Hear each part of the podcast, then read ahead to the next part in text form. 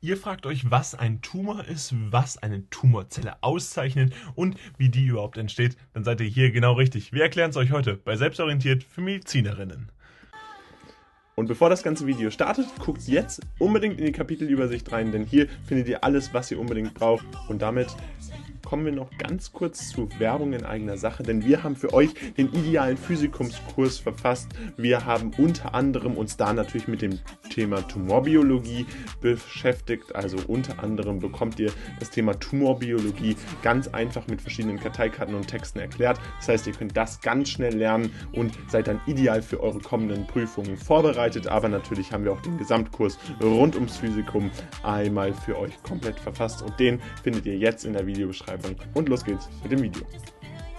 Starten wir zunächst mit der Tumorbiologie in eine allgemeine Einführung. Das heißt, wir wollen uns erstmal angucken, wie ist denn überhaupt ein Tumor definiert? Was ist ein Tumor? Wie bezeichnet man einen Tumor? Und grundsätzlich ist es so, dass ein Tumor etwas nicht Natürliches ist. Es ist eine Pathologie. Das heißt, hier äh, handelt es sich etwa um eine gutartige oder eine bösartige Entartung einer Zelle oder von mehreren Zellen natürlich ganz häufig. Nicht nur eine Zelle, sondern wir haben ja immer einen Zellverbund, der dann betroffen ist, mehrere Zellen, die im Körper betroffen sind, teilweise auch an verschiedenen Stellen. Das ist ein zentraler Aspekt dieses Tumors und ganz wichtig ist die Unterscheidung zwischen gutartigen und bösartigen Entartungen. Das heißt, hier ist es so, dass wir entweder einen Prozess haben, der langfristig ja dem Menschen sozusagen weniger schadet, sondern äh, und sich nicht weiterentwickelt, oder wir haben eine bösartige Entartung, wo wir dann eine ständige Weiterentwicklung haben und dadurch natürlich eine sehr stark erhöhte Teilungsrate, die dann häufig auch bis zum Tod führt. Wichtig ist ein zentrales Merkmal einer Zelle, die entsprechend entartet ist, ist häufig, dass diese durch verschiedene Mechanismen, die im Körper ablaufen, dann tatsächlich eine erhöhte Teilungsrate aufweist und diese erhöhte Teilungsrate führt dann letztendlich zur Verbreitung von diesen Tumorzellen und damit ist letztendlich dieser typische Begriff Tumor erstmal abgedeckt.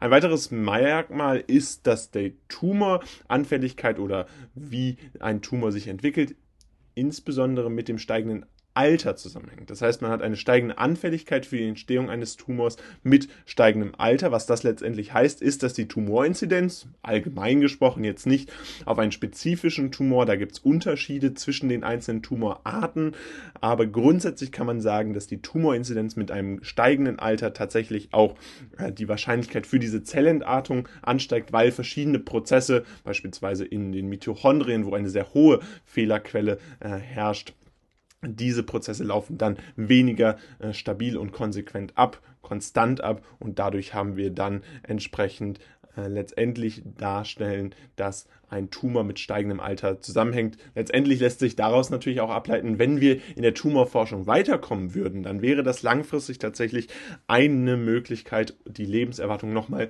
immens zu erhöhen, weil dies äh, einer der größten Faktoren ist, warum entsprechend äh, letztendlich hier auch verschiedene Fälle immer wieder zu Problemen führen, warum äh, entsprechend die Zellentartung ein großes Problem ist für den Tod, für den Menschen, der daran entsprechend dann an Krebserkrankungen stirbt.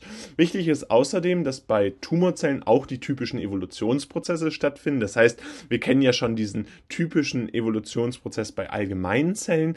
Bei Tumorzellen ist es jetzt so, dass wir hier von einem Mikrorevolutionsprozess Mikroevolutionsprozess sprechen. Und da ist es dann entsprechend so, dass wir praktisch dieses typische Phänomen haben, wo wir Survival of the Fittest anwenden können. Das heißt, nur diejenigen Tumorzellen überleben, die letztendlich mutationsfördernd sind. Das heißt, äh, die letztendlich nur ihre überlebensfördernden Mutationen beibehalten können. Das heißt, wir haben nur äh, verschiedene Zellen, die beibehalten werden, wenn diese letztendlich auch die Überlebensrate der einzelnen Tumorzelle steigern. Das heißt, diese Mikroevolutionsprozesse, die wir hier ansprechen, sind ganz zentral auf das Prinzip Survival of the Fittest zurückzuführen und dementsprechend dadurch haben wir dann mutierende Zellen Zellen, die immer wieder einen Selektionsvorteil gegenüber den gesunden Körperzellen haben. Und diese Selektionsvorteile können sich zum Beispiel äh, darauf beruhen, dass wir zum Beispiel ein schnelleres Wachstum vorfinden bei Körperzellen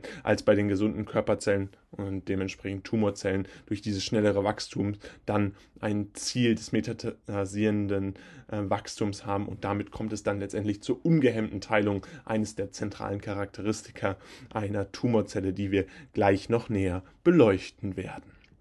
Fassen wir euch das kurz einmal zusammen, was wir allgemein über die Entstehung von Tumorzellen wissen, beziehungsweise was ein Tumor überhaupt ist. Grundsätzlich ist es ja so, dass Tumorzellen eine Entartung darstellen, ob sie gutartig oder bösartig ist. Auf jeden Fall handelt es sich um eine Entartung. Beispielsweise heißt das, dass wir eine erhöhte Teilungsrate haben und wichtig ist auch, und das ist ganz interessant für die Forschung in den nächsten kommenden Jahren, dass wir eine steigende Anfälligkeit für die Entstehung eines Tumors mit steigendem Alter feststellen können. Je nach Tumorart kann das natürlich sich nochmal unterscheiden, wie die Inzidenz da dann entsprechend ist. Auch bei Tumorzellen findet dann entsprechend diese typischen Evolutionsprozesse unter dem Motto Survival of the Fittest statt. Das heißt, hier spricht man von sogenannten Mikroevolutionsprozessen und das Ziel jeder Tumorzelle ist, sich letztendlich dahin zu mutieren, dass ein metastasierendes Wachstum stattfindet und damit die ungehemmte Teilung stattfindet und diese ungehemmte Teilung verursacht dann natürlich langfristig Probleme für den Patienten oder die Patientin.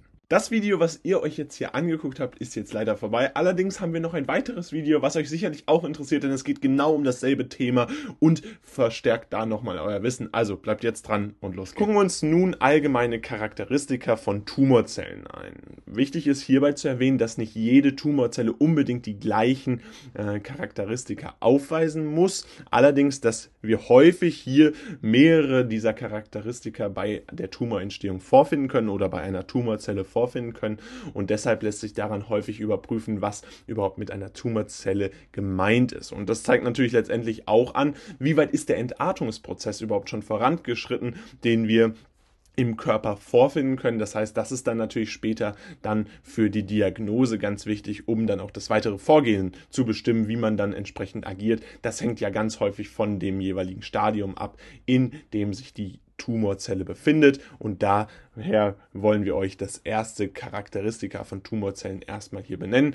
Und zwar ist das, dass sie eine Resistenz gegen wachstumshemmende Signale sozusagen entwickeln. Und diese Resistenz gegen wachstumshemmende Signale hängt jetzt natürlich unmittelbar mit dem, was ihr schon aus Biochemie kennt, zusammen, nämlich aus dem Zellzyklus, der letztendlich ja in verschiedenen Stadien darüber äh, entscheiden kann, ob ein Wachstum weiterhin stattfindet oder ob dieses Wachstums gehemmt werden soll. Und diese wachstumshemmenden Signale sind dann natürlich, wenn wir hier eine Tumorzelle haben, eigentlich dafür verantwortlich, dass die Zellen nicht mehr sich weiter vermehren können und letztendlich abgebaut werden können. Das ist ja das Prinzip von einer Wachstumshemmung. Diese wachstumshemmenden Signale sind aber ganz häufig oder eben bei den meisten Tumorzellen äh, nicht mehr aktivierend oder sie agieren nicht mehr. Dementsprechend haben wir hier eine Resistenz entwickelt und das führt dazu, dass wir eine Wirkungslosigkeit von diesen wachstumshemmenden Signalen haben.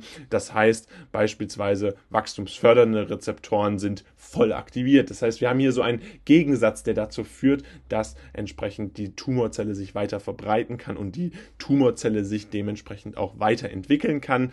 Ähm, beim Brustkrebs haben wir hier zum Beispiel den ganz bekannten ERB2-HER Neurezeptor, benannt nach seinen Entdeckern und dementsprechend hier ganz wichtig einmal hervorzuheben, dass es ganz verschiedene Rezeptoren gibt, die natürlich wachstumsfördernd aktiviert werden können und die dem dann natürlich entgegensprechen, was eigentlich der Sinn des Zellzyklus ist, wachstumshemmend zu agieren, um entsprechend äh, die Tumorzelle nicht weiter sich entwickeln zu lassen und erst recht nicht äh, sich weiter verbreiten zu können, sondern schnell abgebaut werden können. Diese Resistenz verhindert das dann entsprechend. Des Weiteren haben wir die Produktion von autokrinen Wachstumssignalen. Was heißt das Ganze? Letztendlich ist es so, dass die Tumorzellen häufig eine Möglichkeit entwickeln, selbst Wachstumssignale sozusagen auszusenden. Und das ist natürlich ganz gefährlich, denn sie können so natürlich den Zellzyklus gänzlich umgehen und synthetisieren eigene Wachstumssignale. Wir kennen das aus dem Zellzyklus. Es gibt verschiedene Wachstumssignale in den bestimmten Phasen des Zellzyklus, in dem dann angekündigt wird, wir brauchen mehr von den Zellen und dadurch äh, können dann durch Wachstumssignale Zellen synthetisiert werden. Hier ist es so, dass dann eigens synthetisierte Wachstumssignale allerdings das Wachstum der Tumorzellen weiter äh, befeuern und dadurch kommt es dann letztendlich dazu, dass die Tumorzellen sich langfristig wieder ungehemmt teilen können, ungehemmt äh, wachsen können. Und das ist natürlich eines der zentralen Charakteristika für die ungehemmte Zellteilung bei Tumorzellen. Des Weiteren haben wir eine Deaktivierung der Apoptose und das ist letztendlich jetzt kaum überraschend, dass das das dritte im Bunde äh, im Eingriff des Zellzyklus ist, denn wir sehen hier unter anderem ist es möglich, dass es die PL3-Kinase inhibiert wird und äh, beziehungsweise aktiviert wird und diese dann die Apoptose inhibiert. Also hier eine ganz grobe Möglichkeit, wie die Apoptose deaktiviert werden kann. Wir haben euch ganz verschiedene Möglichkeiten schon aufgezeigt, die auch des Weiteren darüber hinausgehen, äh, wie beispielsweise P53 als zentralen Tumorsuppressor, wenn der verloren wird und dann entsprechend die, Tumor, äh, die Apoptose nicht mehr vernünftig ablaufen kann. Das heißt, hier ist es so, dass die Deaktivierung der Apoptose natürlich ein weiteres Charakteristika von Tumorzellen ist, die ganz häufig abläuft. Des Weiteren gibt es noch die Induktion von Angiogenese. Wir werden das auf der folgenden Folie auch nochmal genauer äh, uns angucken. Wichtig ist hier, dass die Angiogenese äh, induziert induziert wird, ist ganz klar darauf zurückzuführen, dass wir ein verstärktes Wachstum von Blutgefäßen haben. Also diese Angiogenese ist ja letztendlich genau das. Und das basiert häufig darauf, dass wir eine erhöhte Synthese des äh, Gefäßwachstumsfaktors VEGF haben. Wie gesagt, wir werden das auf der folgenden Folie nochmal genauer beleuchten. Aber grundsätzlich haben wir hier eben dieses, die Charakteristika, dass die Angiogenese induziert wird und dadurch ein verstärktes Wachstum von Blutgefäßen stattfinden kann. Dadurch kann es dann häufig zur Kapillarinvasion im Rahmen der Metastasierung kommen. Die Metastasierung selbst ist dann letztendlich, dass die Tumorzellen in Blut- oder Lymphgefäße kommen und übertreten und dadurch dann in andere Organe eingeschleppt werden. Wir hatten das gerade schon einmal angedeutet in der Einführung zur Tumorbiologie, dass es ganz häufig so ist, dass die Tumorzellen nicht an einem Ort bleiben und sich dort vermehren, sondern dass durch Blut- und Lymphgefäße diese dann auch an andere wichtige, lebenswichtige Organe eingeschleppt werden und wenn sie sich dort verbreiten, dann natürlich noch einen wesentlich größeren Schaden anrichten. Und genau das ist eine der zentralen Gefahren, warum man Tumorzellen immer möglichst möglichst früh bekämpfen muss, damit sie sich gar nicht erst ausbreiten können und letztendlich dann nicht mehr bekämpfbar sind, denn sie haben sich im ganzen Körper verbreitet und da kann man dann natürlich nicht mehr äh, mit einer Chemo zum Beispiel angreifen. Sonst ist es natürlich möglich, lokal einzugreifen, aber man kann natürlich nicht am ganzen Körper operieren, sondern muss da entsprechend frühzeitig agieren und dementsprechend hatten wir ja gerade schon einmal angedeutet, dass der Eingriff äh, in den verschiedenen Stadien natürlich auch ganz unterschiedliche Methoden dann ermöglicht. Das heißt hier ganz wichtig, um diese Eingriffe, die unterschiedlichen Eingriffe zu verstehen, muss man natürlich auch verstehen, dass Metastasierung letztendlich auch bedeutet, dass ein Übertritt in Blut- und Lymphgefäße stattfindet und dadurch andere Organe auch betroffen sind. Und das Letzte, äh, was wir euch hier noch einmal darstellen wollen, die letzte Charaktereigenschaft einer Tumorzelle ist ganz häufig die unbegrenzte Replikation. Das heißt, hier wird häufig eine Telomerase oder letztendlich bei der unbegrenzten Te äh, Replikation ist die Expression von der Telomerase wichtig, um dann unendlich unendliche Replikationszyklen ablaufen zu können, denn diese Telomerase hat den Vorteil oder ja, aus der Sicht der Tumorzelle jedenfalls den Vorteil, dass die Telomere sich nicht verkürzen und dadurch, äh, wir kennen das bereits aus der Biologie und natürlich auch aus der vorhergehenden ähm, DNA. Äh, Analyse entsprechend äh, aus der Biochemie, dass dann diese Replikationszyklen, wenn die Telomere nicht verkürzt werden, entsprechend unbegrenzt ablaufen. Und das ist dann eine weitere Charaktereigenschaft von dieser unbegrenzten Replikation von äh, Tumorzellen, die wir hier benennen können. Wir gucken uns jetzt noch einmal ganz kurz an, was wir gerade einmal angedeutet haben, und zwar diese Kapillarinvasion, die im Rahmen der Metastasierung stattfindet. Und da ist nochmal ganz wichtig, dass wir hier äh, verschiedene Faktoren haben, die bei äh, Krebszellen dann entsprechend äh, beispielsweise auftreten. Und hier ist es dann so, dass VEGF natürlich einen ganz zentralen ähm, Weg äh, darstellt. Außerdem haben wir hier einmal dargestellt, dass verschiedene Wege äh, betroffen sein können, zum Beispiel der TGF Beta-Smut-Signalweg, der dann letztendlich zu einer äh, verstärkten Proliferation der Zelle führen kann. Das heißt, wir sehen ganz verschiedene Faktoren, die letztendlich äh, hier aktiv äh, darauf einwirken können, unter anderem auch IFN, Alpha und Beta, die ein Effekt auf die Tumorzelle haben können. Fassen wir euch das Wichtigste rund um die Tumorzelle noch einmal zusammen. Grundsätzlich ist es so, dass die Charaktereigenschaften nicht immer bei allen Tumorzellen vorhanden sein müssen, dennoch aber häufig mehrere vorhanden sind und hier ist insbesondere die Resistenz gegen wachstumshemmende Signale zu nennen, die Produktion von autokrinen Wachstumssignalen und die Deaktivierung der Apoptose. Das heißt, diese drei Prozesse, die aktiv in den Zellzyklus eingriffen greifen, sind ganz wichtig, um entsprechend wachstumshemmende Signale zu stoppen und wachstumsfördernde Signale, die letztendlich dann auch ermöglichen, dass eine unbegrenzte Zellteilung stattfindet. Diese wachstumsfördernden Signale sind dann ganz zentral, um das äh, Wachstum der Tumorzelle stattfinden zu lassen. Außerdem haben wir eine Induktion von der Angiogenese, wodurch wir eine erhöhte Synthese des Gefäßwachstumsfaktors VEGF haben. Das haben wir gerade auch nochmal im Bild gesehen. Außerdem ist es so, dass Metastasierung und unbegrenzte Replikation beide entsprechend auch ablaufen und damit auch ein zentrales Merkmal der Tumorzelle sind. Gucken wir uns nun noch einmal das Beispiel an der Entstehung von Dickdarmkrebs an. Das heißt, wir wollen uns einmal angucken, was ist überhaupt eine Tumorentstehung, wie läuft diese ab. Und grundsätzlich ist das natürlich sehr schön am Dickdarmkrebs ja, darstellbar, weil äh, wir hier eine Krebsart haben, die sehr gut erforscht ist und damit natürlich die Entstehung von Krebszellen auch schon äh, besser nachvollziehbar ist. Das heißt, hier handelt es sich trotzdem natürlich um eine sehr vereinfachte und grobe Darstellung der Entstehung von Dickdarmkrebs, die aber für die Vorklinik auf jeden Fall ausreichend ist. Kommen wir zunächst erstmal zu dem natürlichen Zustand. Das heißt, grundsätzlich ist es natürlich im Idealfall hat jeder eine gesunde Dickdarmzelle oder gesunde Dickdarmzellen. Und diese Dickdarmzellen sollen dann natürlich bei der Entstehung von Dickdarmkrebs werden diese dann angegriffen und das passiert dadurch, dass eine Inaktivierung des Tumorsuppressors APC stattfindet. Wir erinnern uns an die Charaktereigenschaften, die wir ja gerade über den Tumor gesagt hatten. Wir hatten gerade gesagt, dass es letztendlich häufig der Fall ist, dass die Induktion oder die Deaktivierung der Apoptose stattfindet und letztendlich auch die Produktion oder die Resistenz gegen wachstumshemmende Signale äh, sich entwickelt. Und hier sehen wir einmal die Inaktivierung des Tumorsuppressors APC. Das heißt, wir haben einen Eingriff letztendlich in den Zellzyklus hier zu verantworten und dadurch wird dann viel unphosphoryliertes Beta-Catenin freigesetzt und dadurch wiederum die Synthese von Zyklin induziert. Was das letztendlich bedeutet, ist klar, denn hier haben wir einen Eingriff in den Zellzyklus. Das heißt, die Synthese von Zyklin ist dann die aktive Produktion von Wachstumssignalen und diese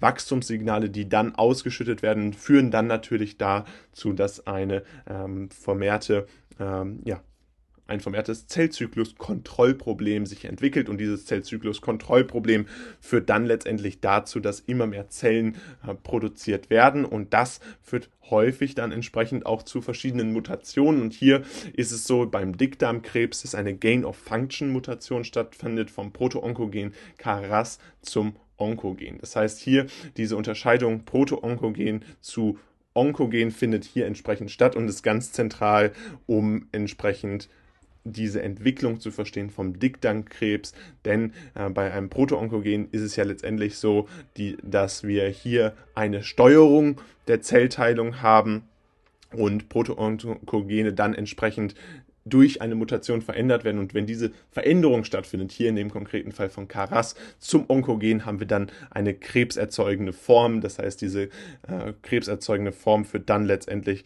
dazu, dass nicht mehr diese normalen Gene des Proto-Onkogens vorhanden sind, sondern Onkogene und dann ein Proliferationssignal ausgesendet wird. Und dieses Proliferationssignal führt dann zum vierten Schritt, nämlich dem Verlust des proliferationshemmenden TGF-Beta-SMAT-Signalwegs. Dadurch kommt es dann wiederum zur verstärkten Proliferation der Zelle. Also wir erinnern uns wieder an die Charaktereigenschaften einer Tumorzelle. Da war es ja so, wir hatten benannt, dass proliferationshemmende Signale natürlich äh, häufig eine Resistenz dagegen entwickelt wird. Und hier ist es entsprechend so, dass der TGF-Beta-SMAT äh, SMAT-Signalweg verloren wird. Das heißt, hier haben wir letztendlich auch wieder eine Resistenz gegen wachstumshemmende Signale und auf der Kontraseite, genau wie wir das gerade in diesem Tumorentstehungsbeispiel äh, hatten, in den Charaktereigenschaften, ist es dann so, dass wir eine wachstumsfördernde äh, Seite haben, in der dann eine verstärkte Proliferation der Zelle oder der Zellen stattfinden kann und damit natürlich die Entstehung der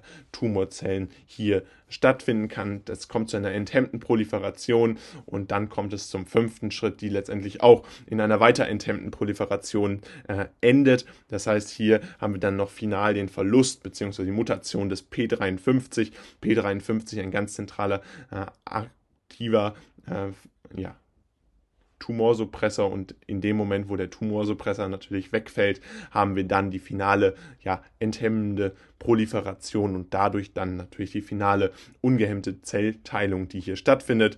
Und dadurch ist es dann so, dass wir mutierte und proliferationsfähige Dickdarmzellen als Ergebnis sozusagen haben, die dann einerseits, und das ist ein typisches äh, Charaktermerkmal wiederum äh, einerseits lokal arbeiten, andererseits aber sich auch ausbreiten können. Und genau das ist hier die Gefahr, insbesondere beim Dickdarmkrebs, dass die Tumormetastasierung beginnt. Das heißt, Dickdarmkrebszellen dann in Darmkapillaren einwandern. Hier haben wir dann entsprechend die Kapillarinvasion, die wir ja gerade auch schon mal beschrieben hatten. Die Kapillarinvasion, die im Rahmen der Metastasierung stattfindet. Insbesondere hatten hatten wir das äh, dargestellt durch ein verstärktes Wachstum von Blutgefäßen, Induktion von Angiogenese, die unter anderem damit zusammenhängt. Dann äh, kommt es letztendlich dazu, dass das Ganze im Körper verteilt wird und dementsprechend nicht mehr nur noch lokale Dickdarmkrebszellen sind, die äh, sich verbreitet haben, sondern entsprechend im gesamten Körper.